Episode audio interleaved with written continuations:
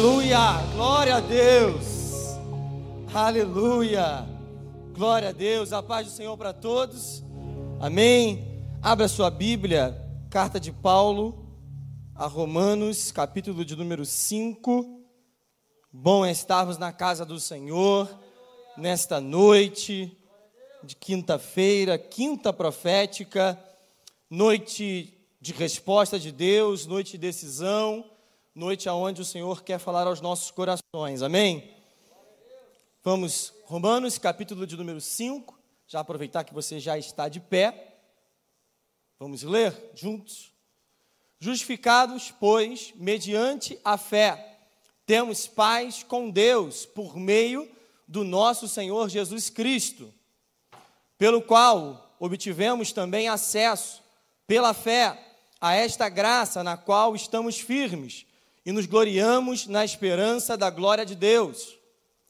E não somente isto, mas também nos gloriamos nas tribulações, sabendo que a tribulação produz perseverança, e a perseverança produz experiência, e a experiência produz esperança. Versículo 5. Ora, a esperança não nos deixa decepcionados porque o amor de Deus é derramado em nosso coração pelo Espírito Santo que nos foi dado. Assente-se dando glória nessa noite. Amém. Bom é estarmos na casa do Senhor. Hoje, pela manhã, ao chegar aqui na igreja, eu conversava com a Fabiana, né, que faz a programação, e eu brinquei com ela, porque hoje, normalmente, o Facebook avisa para a gente as lembranças de anos anteriores. E hoje pela manhã, quando eu fui abrir o Facebook, há um ano atrás eu estava aqui, nesse mesmo lugar, no dia 17, a foto apareceu no dia 18, e para glória de Deus, para alegria realmente, amanhã, dia 19 de agosto, eu completo 30 anos, irmãos. Então, realmente, estou num momento assim de muita alegria. Eu sei que não parece, sei que parece que eu tenho 20 ainda, né?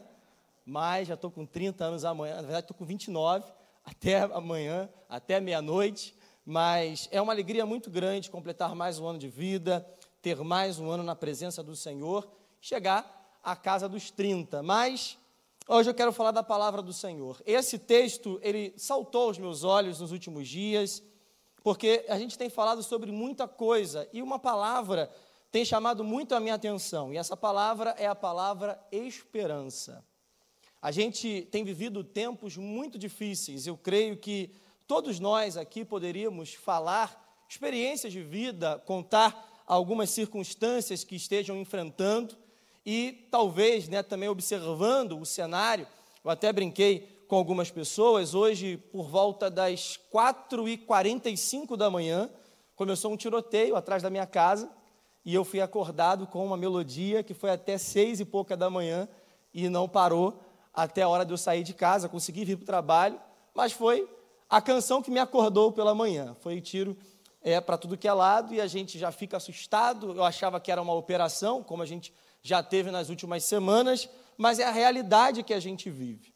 E aí, quando a gente olha para a nossa realidade e fala de esperança, parece que são duas coisas que estão um pouco distantes. Mas, irmãos, nós cremos que nós estamos no lugar certo para tratar daquilo que nós temos como esperança. Você está na casa aonde a nossa esperança é preenchida. E eu creio, com toda a minha fé hoje, eu quero que você se junte comigo nessa expectativa de que nós sairemos daqui hoje cheios desta mesma esperança. Amém? Então, Paulo vai dizer para a gente algumas questões que eu acho importante, que eu vejo como importante para que a gente pense Primeiro, no versículo 1, ele vai falar sobre o fato de nós sermos justificados. E antes de eu entrar nesse assunto, é importante que eu também trate que Paulo fala da esperança em alguns momentos dessa carta. Eu tenho é, estudado um pouco a carta aos Romanos, é uma carta que eu tenho um carinho muito grande, tenho lido com algumas pessoas, e quando eu olho para esse texto, eu vejo que Paulo trata desse assunto em alguns momentos da carta. E no capítulo 5 parece que é o ápice disso. Ele trata da, da questão da esperança com uma ênfase um pouco maior. E no versículo 1, ele vai começar dizendo que justificados. E aí, irmãos, eu aprendo aqui, através do português, que esse ato está no particípio, ou seja, ele já foi executado. Nós já recebemos um presente. Falei que nós, que eu estou comemorando aniversário amanhã, eu tenho motivo para comemorar, porque o presente eu já recebi.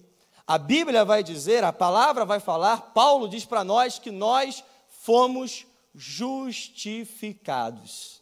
Só isso já é motivo para nós darmos glória a Deus todos os dias, toda hora, a todo minuto, a todo instante. Porque na verdade, irmãos, nós não estamos com essa certeza porque nós somos bons.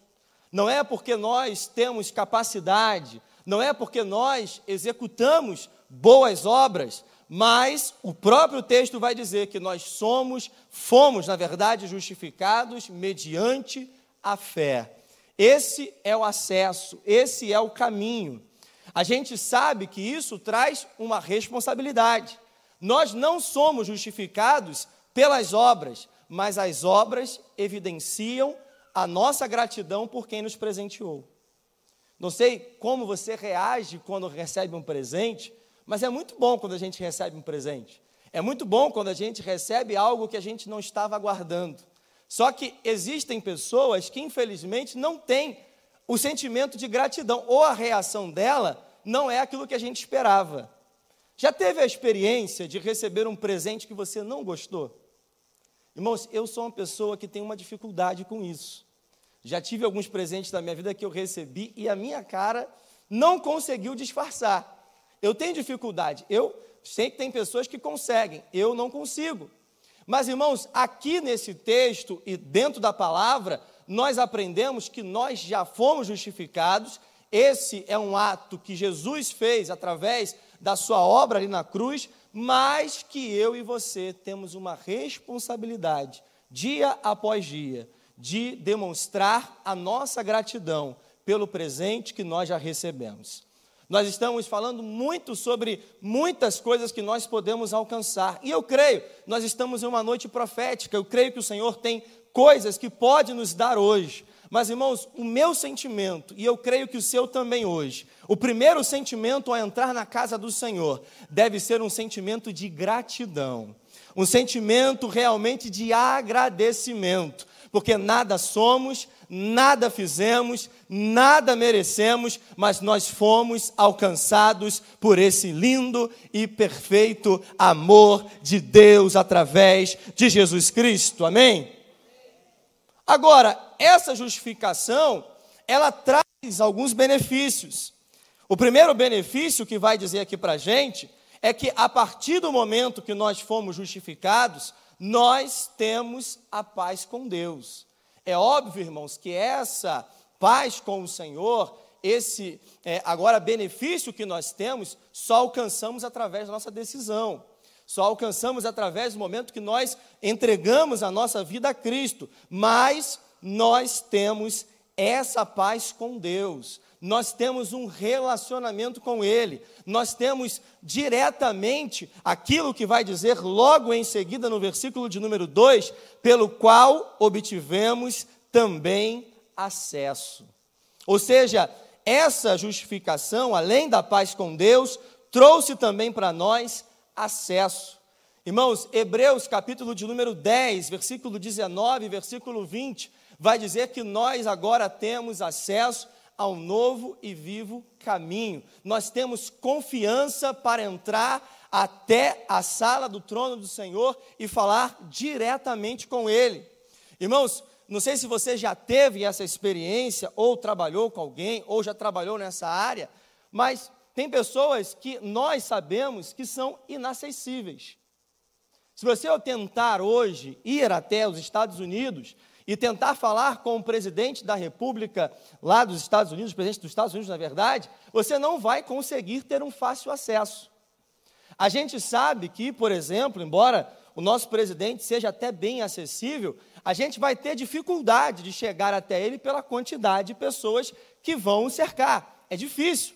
Mas, através da palavra, nós aprendemos que eu e você, nós temos acesso ao trono do Senhor nessa noite. Talvez você tenha entrado até essa igreja hoje, ou esteja em casa assistindo, pensando em algo que você precisa falar com o Senhor e ainda não fez. E Ele está dizendo para mim e para você: você tem total acesso até o meu trono. Fale aquilo que está no teu coração nessa noite. Eu estou disponível para ouvir a tua oração nessa noite. Pessoas podem ser inacessíveis, pode ser difícil falar com algumas pessoas, mas o teu Deus, aquele que criou os céus e a terra, aquele que tem poder sobre a tempestade, aquele que tem poder sobre tudo, hoje está dizendo: Eu estou com os ouvidos atentos à oração que se faz na minha igreja.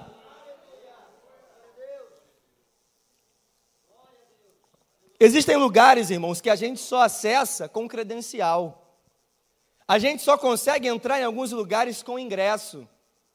Quando você vai no cinema, dá um exemplo aqui comum da sua vida, você sabe que você só vai conseguir entrar com o ingresso, para você ir para um teatro, ir para algum lugar, você sabe muito bem que precisa apresentar. Mais do que isso, quando você é convidado para um casamento, tem lá alguém que fica na porta com uma lista. E aí, se você não tiver o seu nome naquela lista, pelo menos na teoria, você não entra. Não sei se você já passou por isso, eu tenho uma experiência, né? Meu nome, agora já não tem como não esconder isso, meu nome é Antônio Carlos. E poucas pessoas sabiam disso até um tempo atrás. Mas as pessoas vão sabendo disso. Mas, irmãos, eu já fui convidado para um casamento e o nome na lista estava Júnior.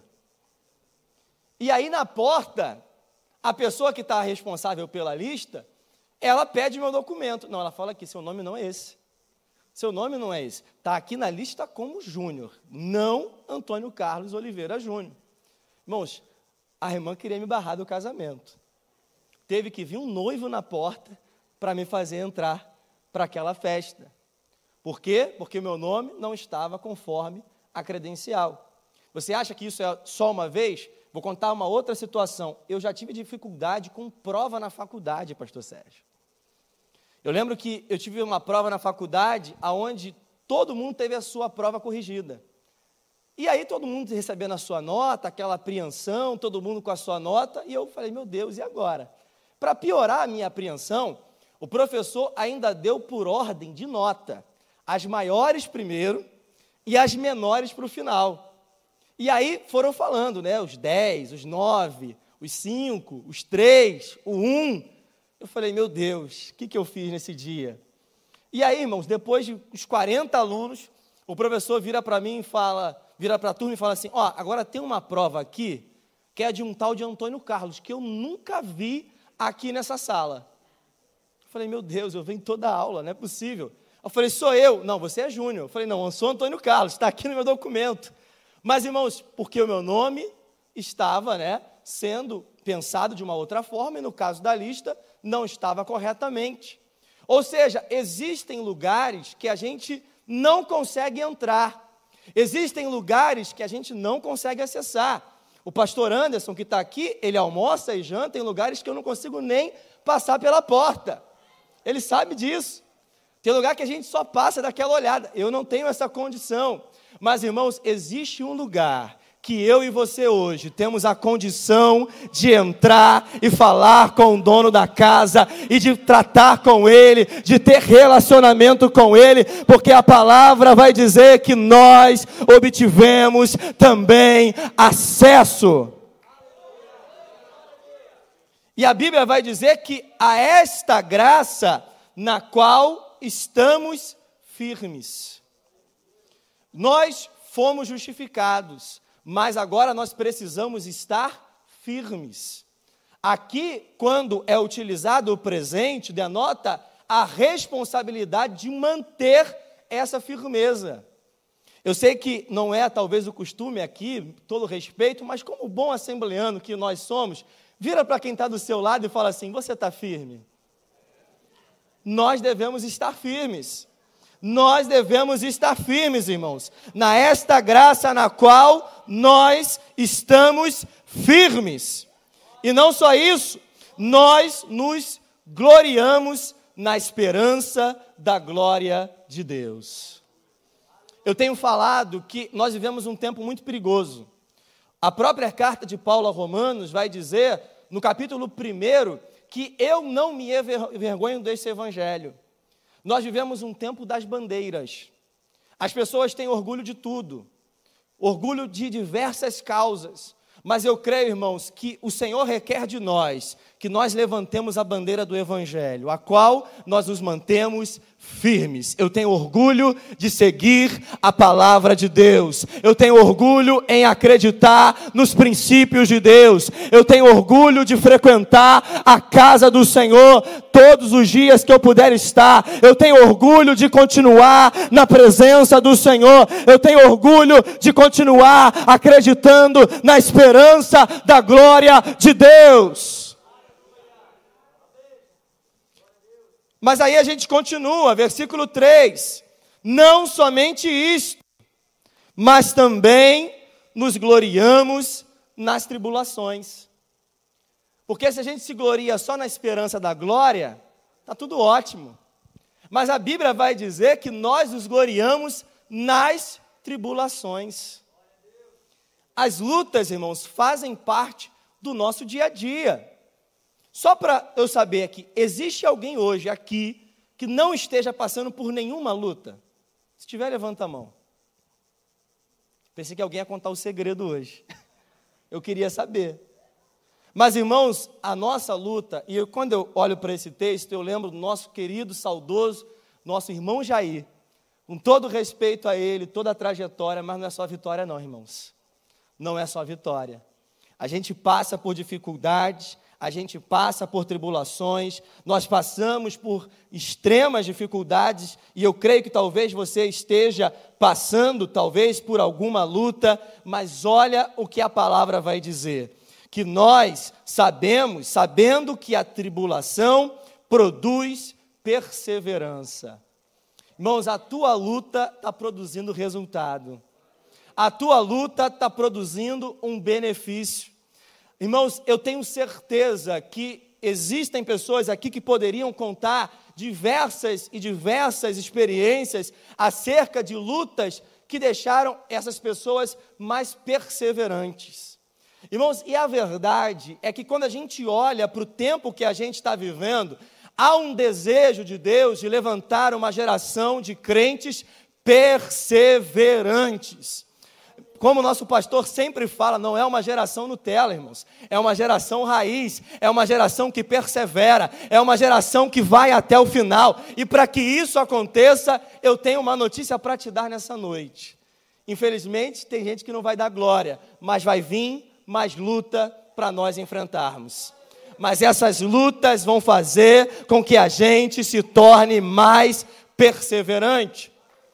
Eu não sei se tem algum padeiro aqui, irmãos, mas uma das causas do pão não crescer, além da falta de fermento, é que ele não teve o processo da sova o suficiente. Tem crente que não está crescendo porque não está apanhando o suficiente. Irmãos, então para que a gente cresça, é necessário que a gente apanhe um pouco. Talvez você esteja hoje com o sentimento que está sendo amassado está sendo batido de todos os lados, mas eu creio, irmãos, que essa palavra é verdadeira e esse processo que você está passando, aonde você está sofrendo a sova, o amasso, você está apanhando de todos os lados, é para o seu crescimento na glória daquilo que o Senhor tem. Mas, irmãos, essa perseverança, ela produz experiência. E essa experiência, ela produz esperança. Então, irmãos, está sofrendo, aguenta um pouco mais. Está passando por dificuldades, está passando pela tribulação, fique tranquilo, irmãos, porque o final da tribulação é esperança. O final da tribulação, o resultado final é a esperança. Eu, embora eu tenha ouvido muito essa palavra, né, tornou-se uma palavra da moda, que é a palavra processo, mas o pastor Sérgio sabe mais do que eu isso na biologia, eu sei na química um pouco. Existe, existe na química, na biologia, processos biológicos, existem processos químicos. A gente sabe que há uma série de reações que acontecem e que vão produzir um resultado final que a gente chama de produto. Eu já passei pela experiência, só para que você entenda, de ficar meses aguardando uma reação acontecer. Eu fiquei meses indo para a faculdade, esperando que algo fosse mudado. E aí, pastor Sérgio, às vezes a gente não via evolução nenhuma. A gente Bem, ia para o laboratório, chegava lá, dava uma olhada, tá do mesmo jeito. Aí a gente chegava no dia seguinte, pensava assim, não, hoje vai ter avanço na reação. Nada aconteceu. Aí a gente chegava na semana seguinte, olhava, nada.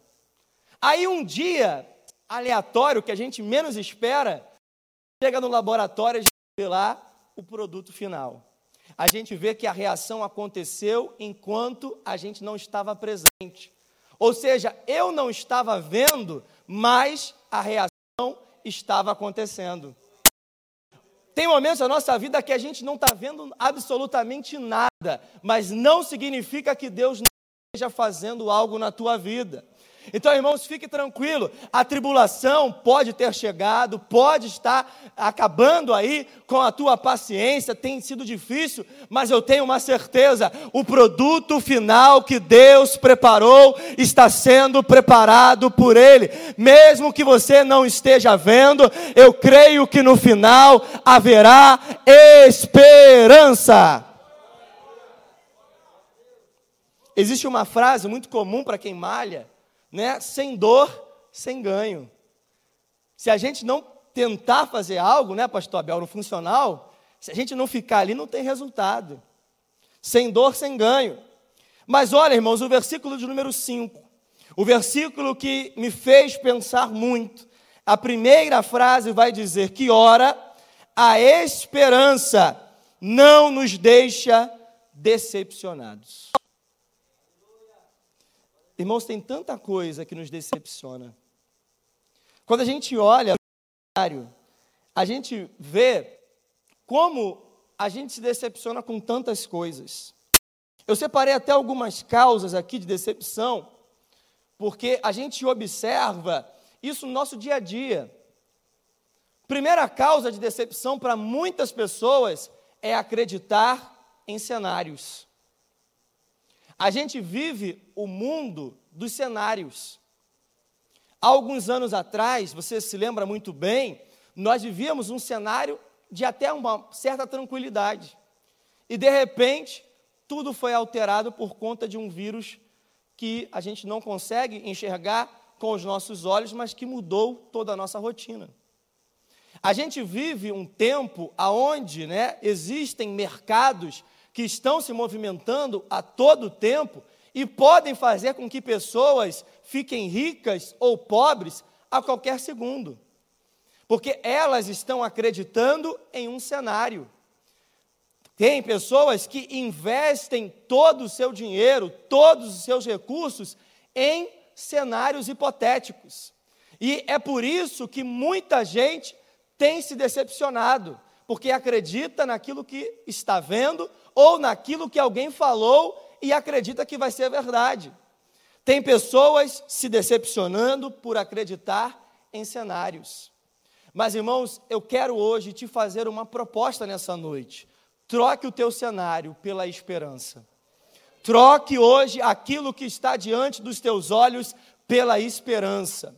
Pedro tinha aos seus olhos, à sua vista, um mar que estava bravio, mas havia alguém que decretou uma palavra e fez com que ele andasse sobre as águas. Porque Pedro, naquele momento, entendeu que, independente do cenário, a esperança da palavra que Jesus liberou era maior sobre a sua vida. Então, irmãos, a primeira proposta que eu tenho para te fazer nessa noite é trocar o cenário que está diante dos teus olhos pela esperança naquele que prometeu que vai fazer algo na tua vida.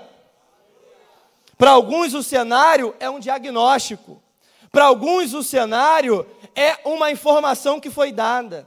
Para alguns, o cenário é o cenário da sua própria casa. Talvez você esteja aqui e quando você chega em casa, o cenário é completamente diferente. Talvez você esteja aqui já pensando qual vai ser a cena quando você chegar em casa.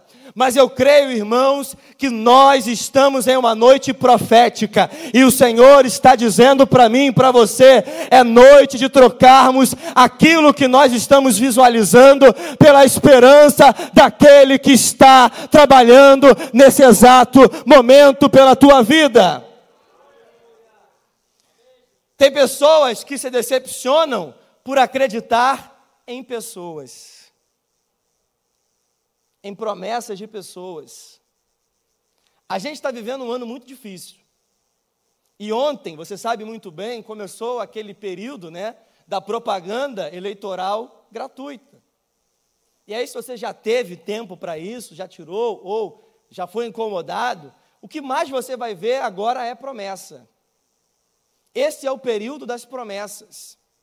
Eu não estou aqui para discutir isso, mas é um, é um senso comum, existem muitas promessas sendo feitas, mas eu não vou falar da política, porque aqui eu estou falando num cenário da nossa vida cotidiana. A gente acredita em promessas de pessoas, a gente acredita que alguém falou que vai fazer algo pela gente e a gente fica aguardando que aquilo vai acontecer. E infelizmente, irmãos, tem muitas pessoas se decepcionando por causa disso.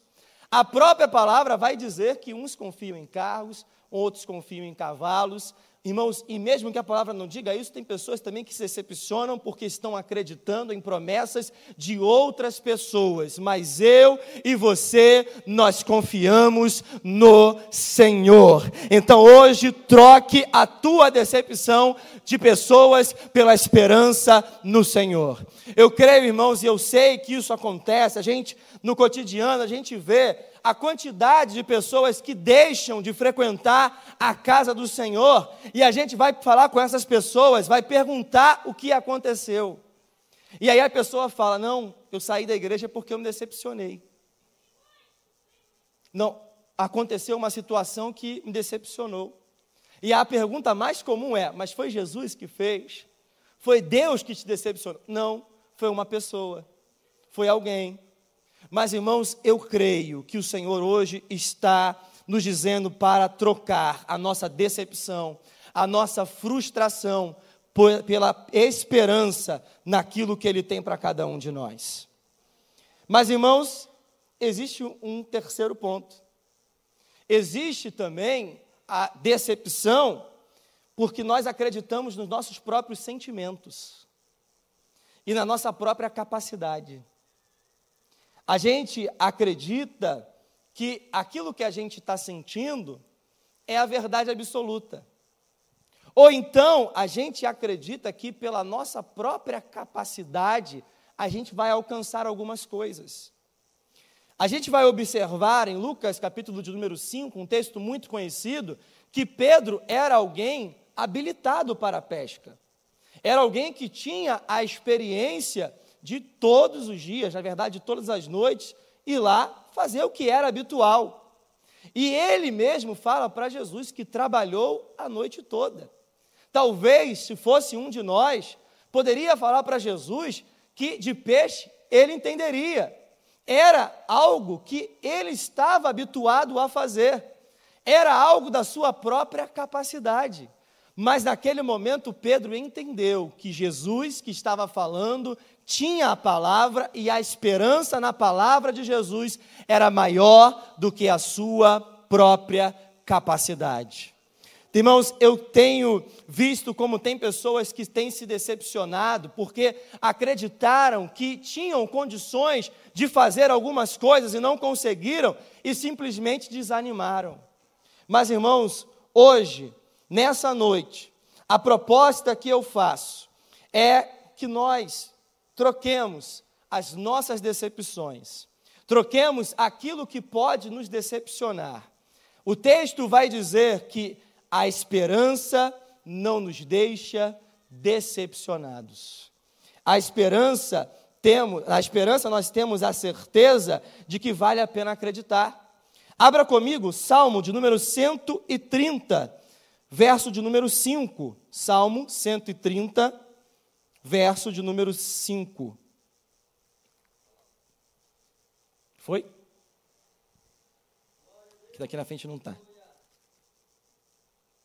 Aguardo o Senhor, a minha alma o aguarda, eu espero na Sua palavra. Verso 6: A minha alma anseia pelo Senhor, mais do que os guardas anseiam pelo romper da manhã, mais do que os guardas pelo romper da manhã. Verso 7: Espere Israel no Senhor, pois no Senhor há misericórdia, nele temos ampla redenção. Como nosso pastor sempre faz aqui de vez em quando, nós poderíamos hoje substituir ali Israel por cada um de nossos nomes. Espere Anderson no Senhor. Espere Abel no Senhor. Espere pastor Sérgio, pastor Abel. Espere hoje no Senhor. Talvez você tenha esperado por muitas outras coisas. Talvez você esteja esperando um telefonema. Talvez você esteja esperando uma resposta na justiça, a resposta de um médico. Mas hoje a minha e a tua esperança devem estar no Senhor. Abra também comigo Jeremias, capítulo de número 17, versículo de número 7. Jeremias 17, versículo de número 7, um texto muito conhecido. Bendito aquele que confia no Senhor e cuja esperança é o Senhor. Ah, irmãos, acho que você poderia repetir isso comigo. Vamos no 3? 1, 2, 3. Bendito aquele que confia no Senhor e cuja esperança é o Senhor. Versículo 8.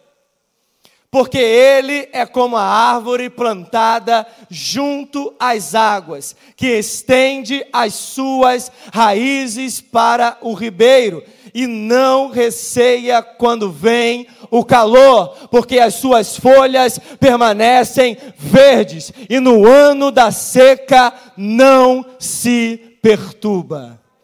Irmãos, o ano da seca pode chegar, as perturbações podem vir, o tempo do calor pode chegar, mas a minha e a tua esperança continuarão sendo o Senhor. A verdade, irmãos, é que a nossa esperança tem nome. A nossa esperança é Jesus. A nossa esperança é Jesus. Fique de pé nessa noite.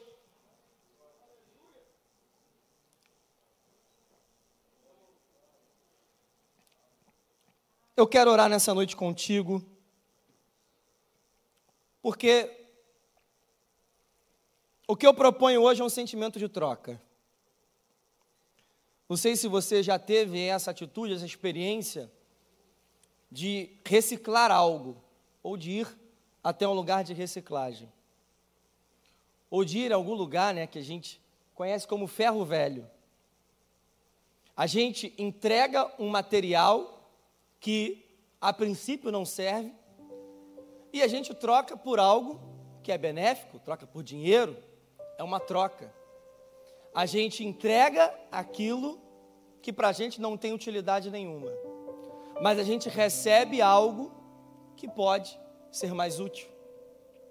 A gente vai ver isso nesses, nesses lugares, mas nessa noite, a proposta que eu tenho é que você troque a tua decepção, o teu medo, a tua ansiedade. Talvez há desespero no teu coração nessa noite por conta de uma notícia que foi dada.